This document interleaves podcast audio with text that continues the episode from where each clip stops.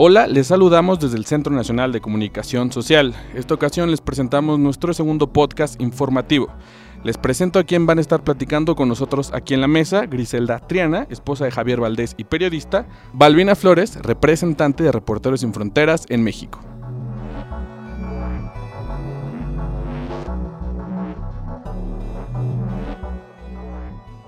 Estamos aquí en nuestro segundo podcast informativo. Eh, quiero contarles que este podcast va a hablar acerca del caso de Javier Valdés, uno de los asesinatos más emblemáticos en la última década del periodismo en México y pues como les dije en la cápsula introductoria, está aquí acompañándonos su esposa y Balbina Flores. ¿Cómo, cómo se encuentran esta tarde?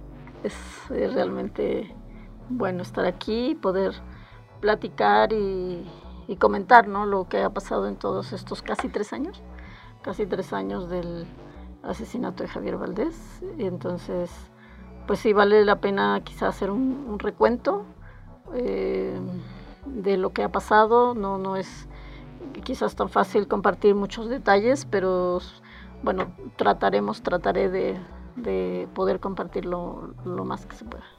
Griselda, ¿cómo estás? Hola Eduardo, buenas tardes. Gracias por la invitación y por eh, compartir estos minutos con ustedes, con todo el equipo de Sencos. No, pues les agradecemos eh, el espacio. Creo que nunca, creo que no es fácil conseguir y, más en, poder hablar de esta manera tan personal en un caso tan, tan emblemático para el país. No sé si justo para, para empezar nos quisieras dar un contexto para todas las personas que nos escuchan y no conocen del caso.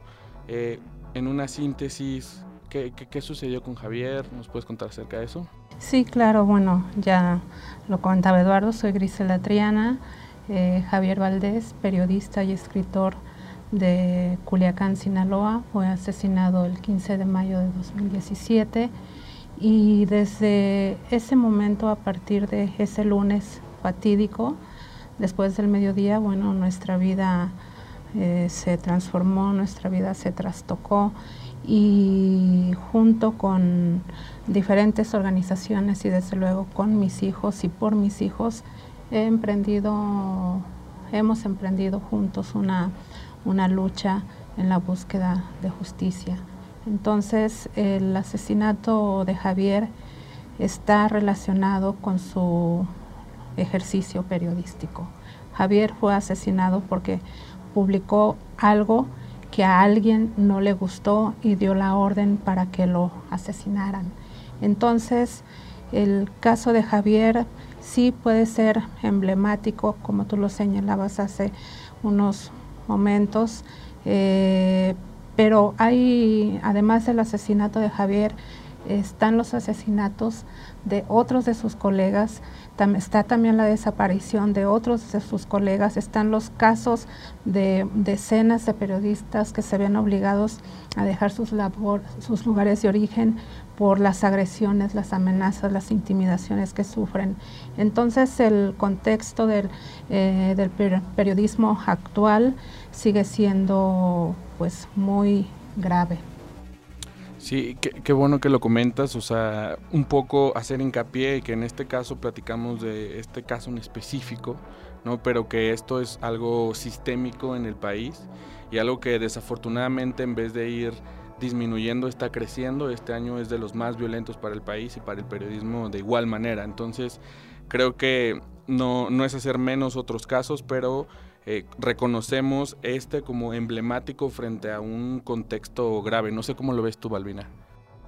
Sí, bueno, el contexto de, libertad de expresión en México no es mejor ahora. O sea, no es mejor con relación a otros años. O sea, los ataques a las y los periodistas en el ejercicio de su trabajo ha sido una constante. No es algo que haya cambiado sustancialmente en la actual administración. En el caso de de Reporteros Sin Fronteras. En 2019, por ejemplo, eh, documentamos 10 casos de periodistas asesinados eh, con relación a su labor periodística, ¿no? O sea, hubo por lo menos 6 más, eh, por eso las cifras de Pont son un poco dispares, pero hubo por lo menos 6 más que sí sabemos quiénes son, pero en estos 6 más no, no tenemos hasta ahora elementos suficientes para decir que esos otros seis también tenían que ver con su trabajo periodístico. Entonces, tenemos de alguna manera elementos para decir que 10 de ellos sí fueron asesinados por su trabajo periodístico.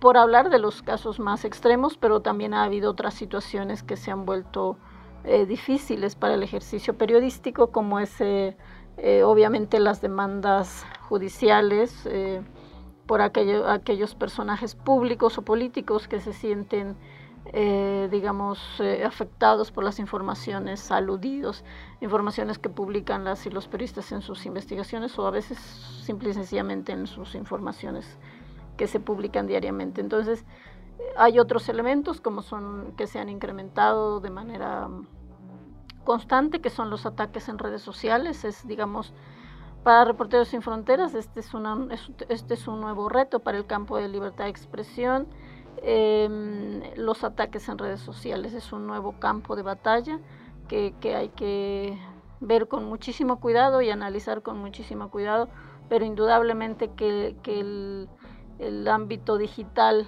pues se ha vuelto un riesgo para las y los periodistas. estos son los elementos que podemos ver, puede haber otros, pero obviamente está ahí eh, la constante de la impunidad en los asesinatos de periodistas, en, en las desapariciones, digamos, es decir, no todos estos asesinatos o la gran, gran parte de estos asesinatos no han sido investigados suficientemente, eh, sancionados los autores materiales y ya no se diga los intelectuales. Entonces, en el caso de los periodistas desaparecidos, en el 100% de estos casos, 21 de ellos, eh, no hay, no hay ninguna investigación. Entonces estamos realmente en una situación complicada. Sí, qué, bueno que nos sitúas en este contexto grave y un poco para que la audiencia, que parte del, objetivo es una, un acto o una intención pedagógica, ¿no? Decir que las y los periodistas enfrentan un amplio catálogo de, de, violaciones graves a su derecho y de agresiones de manera directa, ¿no? Que van desde una agresión en Twitter, ¿no? Que, que, que, ya debe ser considerada y que debe ser analizada, investigada, hasta los más graves que son los asesinatos. Y ahí hago como como hincapié de, un poco hablar del caso. Javier, eh, ¿qué tipo de, periodismo realizaba para la gente que no lo conoce? Un poco para entrar en materia y después si nos puedes platicar eh, frente a este hecho, las autoridades cómo han actuado, el procedimiento legal en qué va, ¿no? Porque pues por hoy ya no se puede reparar el daño de su vida, pero se tiene que buscar justicia, medidas de no repetición, entre otras cosas. Sí, mira, Javier hacía periodismo de investigación.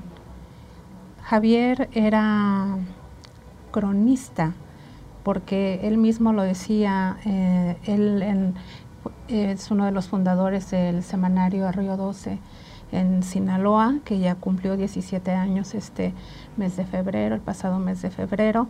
Entonces Javier en Río 12 comenzó a escribir una columna que se llama Mala Hierba y son crónicas breves sobre la vida de las personas en el narco, no de los narcos, no son historias del narco, son historias de vida de niños, de mujeres, de hombres, de jóvenes, de personas ancianas, etcétera. Entonces eh, fue una, fue este Javier antes de escribir es la, su, su columna de mala hierba en otros periódicos en los cuales él trabajó en Sinaloa, empezó a escribir crónicas urbanas, crónicas sobre la ciudad de Culiacán, eh, sobre esos personajes a los que nadie voltea a ver, por ejemplo, ¿no? Pero bueno, en los últimos años Javier eh, se abocó a hacer periodismo de investigación, que es lo que hace Río 12. Por eso un grupo de reporteros emigró de un diario para fundar su propio periódico porque querían hacer el periodismo que no se estaba haciendo en Sinaloa, que era investigar. Entonces, bueno, Javier, gracias a todo este trabajo, eh, Javier también fue escritor, Javier decía que La mala hierba, su columna Mala hierba, era la madre de todas las historias que él escribió en sus ocho, ocho nueve libros, en los, este, también en los que fue coautor.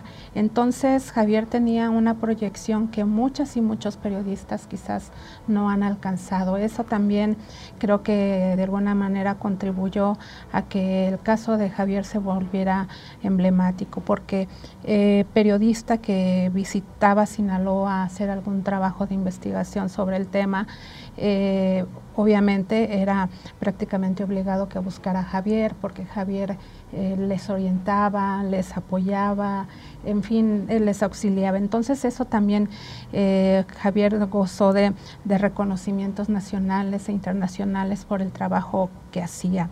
Entonces, básicamente eso era, era narrar las historias, escribir las historias para visibilizar sobre, sobre todo a las víctimas, ¿no? a las víctimas que va dejando la, la, violencia en Sinaloa, pero también en otras regiones del país.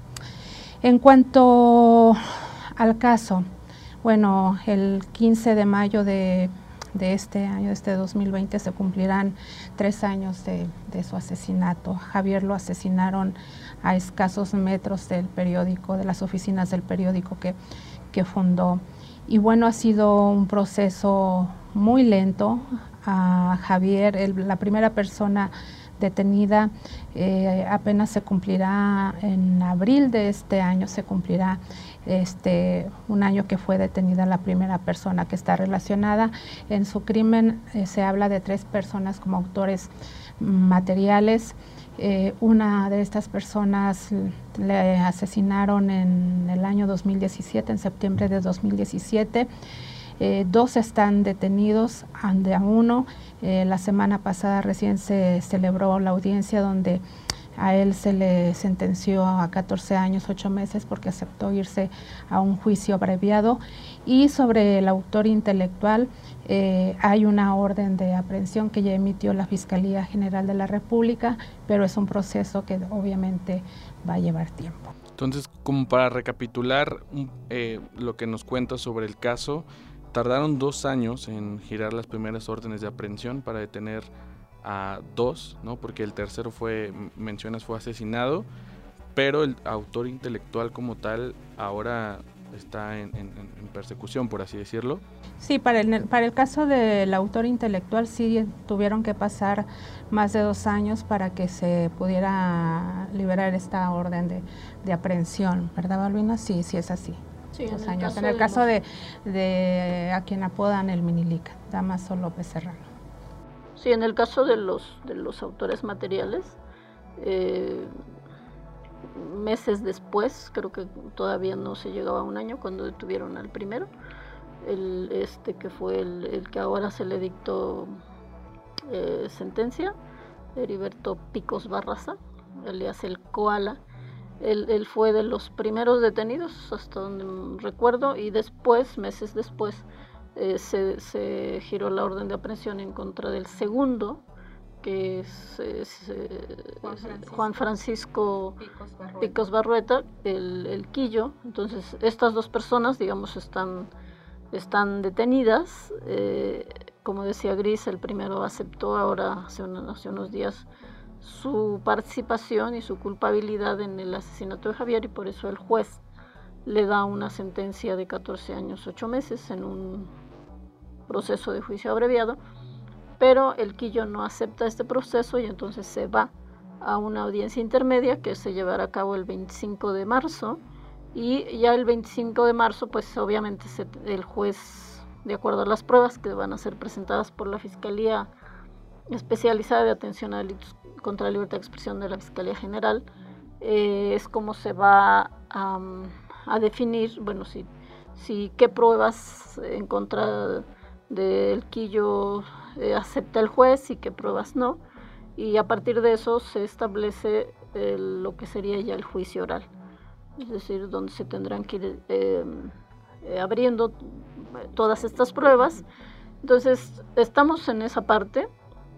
Obviamente, una parte que nos importa mucho, pero que también se está en proceso, es la, el profundizar la investigación con relación a la autoría intelectual, ¿no? Como, como saben ustedes, el, el Minilic, quien ha sido señalado como autor intelectual, está en Estados Unidos.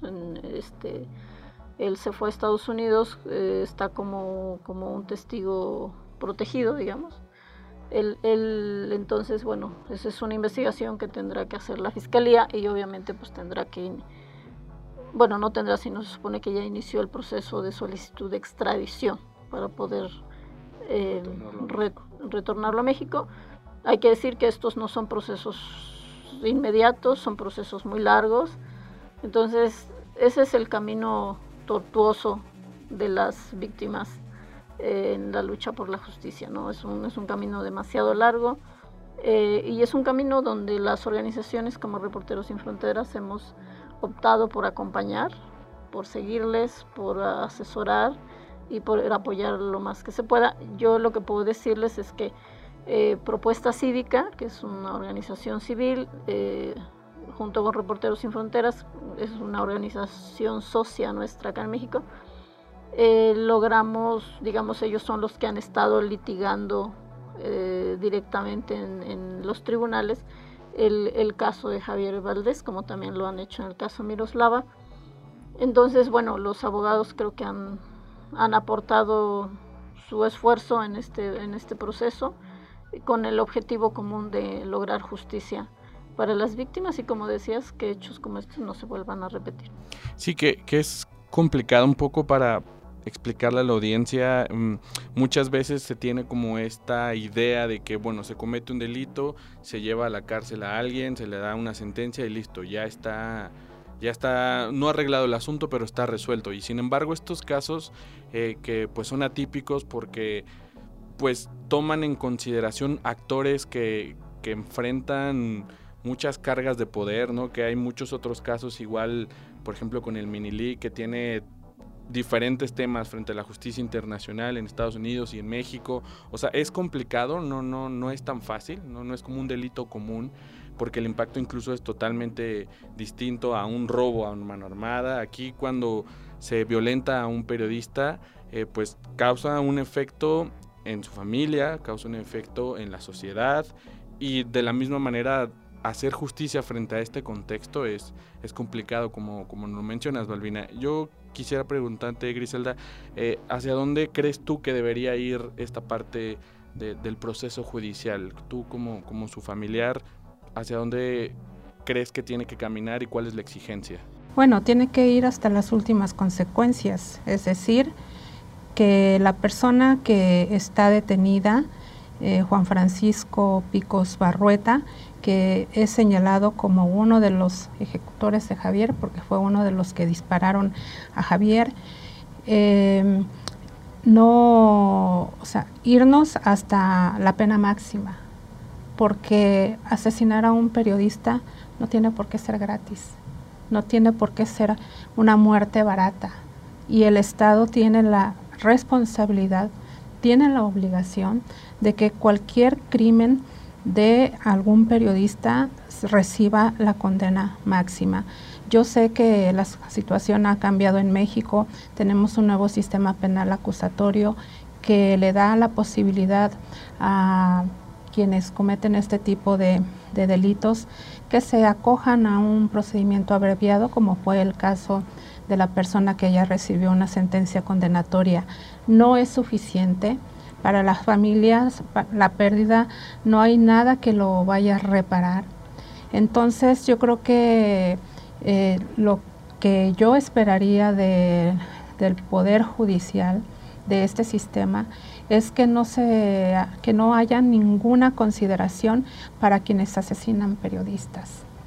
Desde luego para quienes dan las órdenes de asesinarles. Entonces, Mm, yo esperaría que tanto el autor material como el autor intelectual paguen, pero de verdad por lo que hicieron.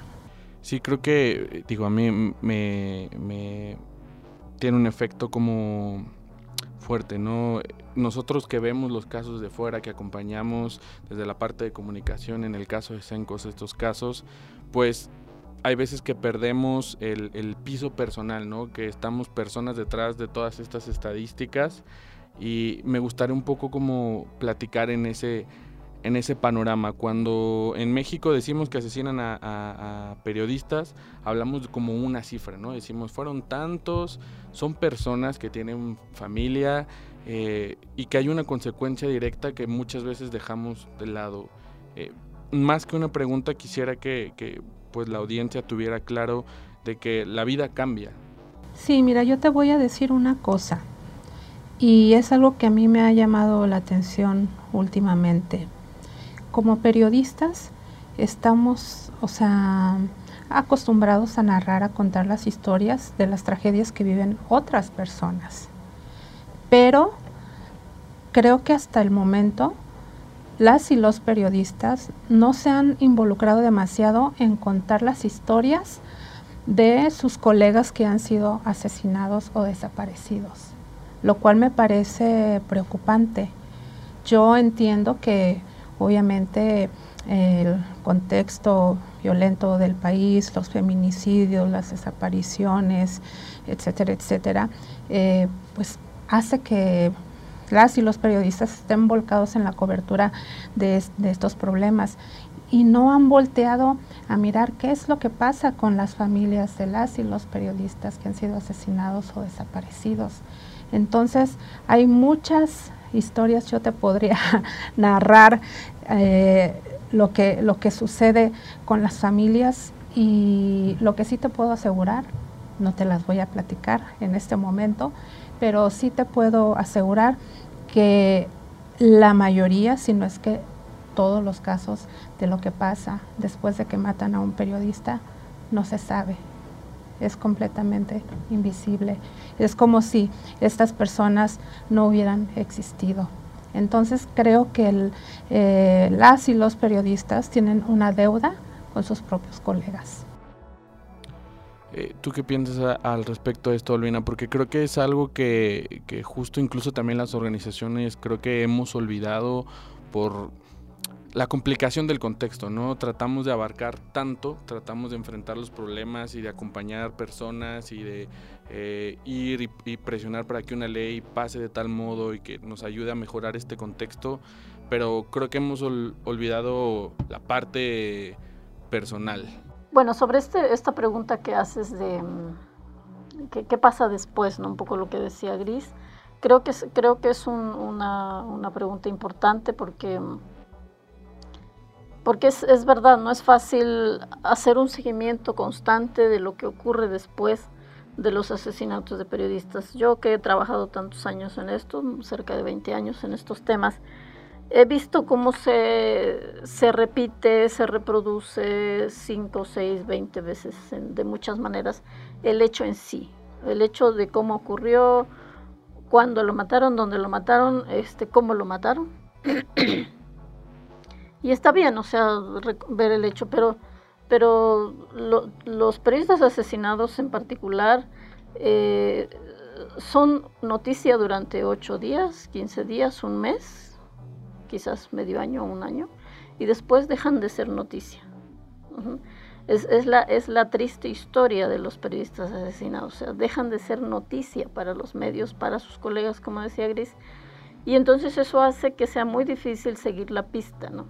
En eso de seguir la pista, de seguir las huellas y de seguir los pasos es algo que desde Reporteros Sin Fronteras yo he podido hacer con muchos casos, obviamente no todos, son más de 150 en este país, pero donde hemos, donde hemos podido hacerlo lo, hemos hecho, ¿no? Y es, es, seguir de manera silenciosa, es todo un reto, o sea, es todo un reto porque es seguir de manera silenciosa esos pasos de esos familiares que se enfrentan una y otra vez a la burocracia, al maltrato, al olvido, a la falta de una asesoría jurídica eh, por parte del Estado, a la falta del apoyo del, del, Estado para que, para que sean atendidas estas familias. Es decir, hay una serie de situaciones, hay un contexto en el que estas familias se, se desenvuelven que, que, ya nadie más conoce, o sea, nadie más, porque la tendencia en el medio periodístico es a, a repetir las historias, a repetir los hechos, los hechos han sido contados desde el primer momento y quizás hay que hacer precisiones después, pero esas historias de esas familias no han sido contadas nunca jamás. Nunca jamás, o sea, ¿por qué?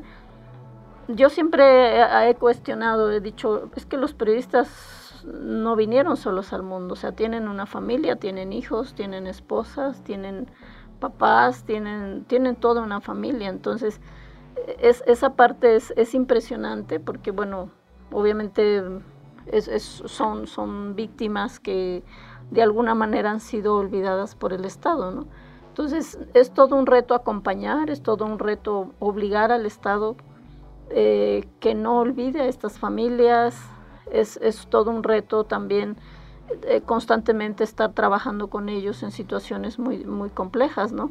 Entonces, eh, sí creo que para, no solo para el Estado, sino para las propias organizaciones que, estamos en este proceso de acompañamiento, no es fácil, ¿no?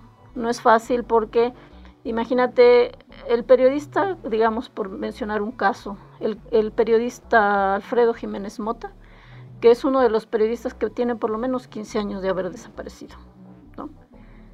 ¿Alguien se acuerda de Alfredo Jiménez Mota? ¿Alguien sabe en qué periódico trabajaba? ¿Alguien sabe eh, dónde está su familia? ¿Qué ha sido de su familia? Em, ¿Cuál es su situación actual? ¿Qué ha pasado con la investigación? ¿Alguien le ha preguntado a la Fiscalía General de la República eh, qué ha hecho en todos estos años por esclarecer la desaparición de Alfredo Jiménez Mota? Solo por mencionar un caso. Sí, creo, creo que esa parte es eh, algo que nos traemos a un defecto social, ¿no? Que reciclamos la información y la hacemos un lado, la leemos, la hacemos un lado, o sea, es tanto a lo que estamos expuestos y expuestas que, es difícil poderle dar, dar seguimiento, ¿no? Y creo que justo en este alit de poder posicionar este tema que es de suma importancia para muchísimas familias y también para la sociedad en general, por lo que se cuarta a la hora de, asesinar y agredir a, periodistas. Creo que es indispensable decir que pues las organizaciones, las organizaciones tenemos que continuar tratando de, desde nuestros esfuerzos, ¿no? Poner al centro a las víctimas, ¿no? Y, la historia detrás de ellas, no solamente a pues quien en este caso puede ser asesinado o asesinada, ¿no? Creo que hay que darle un contexto, hay que dimensionarlo y no solo seguir la lógica de la noticia de hoy, y la estadística de hoy. No, y sobre todo no hay que quitar el dedo del renglón, o sea, si pasen 10, 15, 20 años, la responsabilidad de la sociedad es no olvidar. Entonces, yo creo que ese es un reto para toda la sociedad también, o sea, no olvidar que hay estas víctimas, estos, estos periodistas que han sido asesinados y que han sido desaparecidos, y, y no dejar que el Estado los olvide. Y yo creo que aquí es muy importante eh, los medios, yo lo señalaba hace unos días en la conferencia de prensa en Río 12, ¿no? Eh, yo puedo decir que tengo eh, la fortuna de estar acompañada no nada más por todo el equipo de Río 12, de la jornada, por organizaciones como Reporteros Sin Fronteras, el, CPJ, Propuesta Cívica, y de decir que he conformado una red de apoyo muy amplia y no es la situación, no, es la situación que viven la mayoría de las familias de periodistas asesinados. Están solas, no los respaldan ni sus propios medios, los medios en los cuales eh, trabajaron. Entonces eso me parece muy lamentable porque yo creo que si alguien debe acompañarte desde el primer momento es el medio para el cual trabajaba tu familiar, ¿no? Que yo entiendo que, bueno, también han sido asesinados muchos periodistas que eran los que administraban sus propios medios, sus plataformas digitales, porque, bueno, el periodismo ahora se ha diversificado, tenemos los medios electrónicos digitales, etcétera, o en las radios comunitarias, ¿no? Pero yo creo que aquí lo más importante, como le decía Balbina, es la memoria. No podemos permitir que el asesinato de ningún periodista eh, o desaparecido quede en el olvido?